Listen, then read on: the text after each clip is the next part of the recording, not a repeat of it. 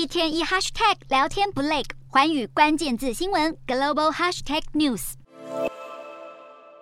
这节的寰宇大话题要带您来了解中国国家主席习近平力求国家富强的中国梦，在受到多重因素的影响之下，为什么会成为许多人的噩梦？以下就要来为您盘点分析。随着美元持续的走强，美中利差也是不断的扩大，人民币对美元的汇率日前是失守了七元大关，对中国经济的负面影响也逐渐的浮上台面。中国股市八月份只有十亿美元的资金流入，但是同月的债市流出额却是达到了七十七亿美元，这个已经是连续第七个月的流出。而在美国众议院议长佩洛西他访问台湾之后，其实造成了两岸紧张情情势的升温。更是让外资加速的撤出。再来就要看到中国的外汇存底，原本是世界第一持有美国政府公债，最高曾经就达到了一点三一七兆美元。但是国内的资金短缺的情况之下，从去年的十二月到今年的六月是陆续减持美债，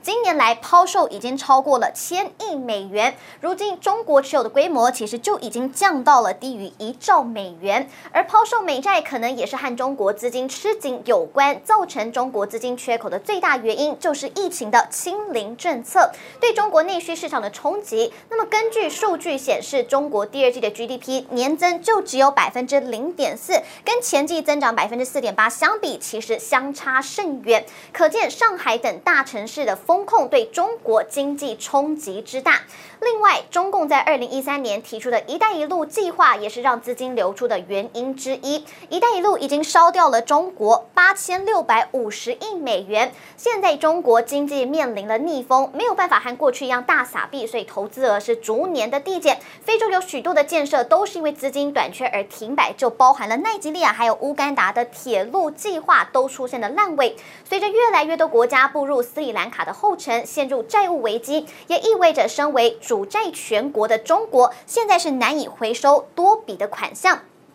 那么在两千年初的时候，中国是夹带着人口红利强势的崛起，经济就快速的起飞。但是随着到了二零一八年的时候，美中贸易战开打，中国的经济实力就被削弱。美国加强力度来制裁，就钳制了中国半导体的发展，并且还禁用中国的资通讯软硬体，引发的寒蝉效应其实都对中国造成不小的打击。在美中关系恶化之下，两国的投资其实也渐渐的生变。过去中国企业是争相的要抢购美国的豪华酒店，还有办公大楼等等的商用不动产。在二零一三年到二零一八年的这一段期间，中国企业净买入大约是五百二十亿美元。这个美国的商用不动产，例如中国的安邦保险，在二零一五年的时候，曾经就砸下了十九点五亿美元收购纽约华尔道夫酒店，这个也成为独立酒店史上的最高的收购价。如今这个情况发生了逆转，中国企业开始抛售。美国的商用不动产，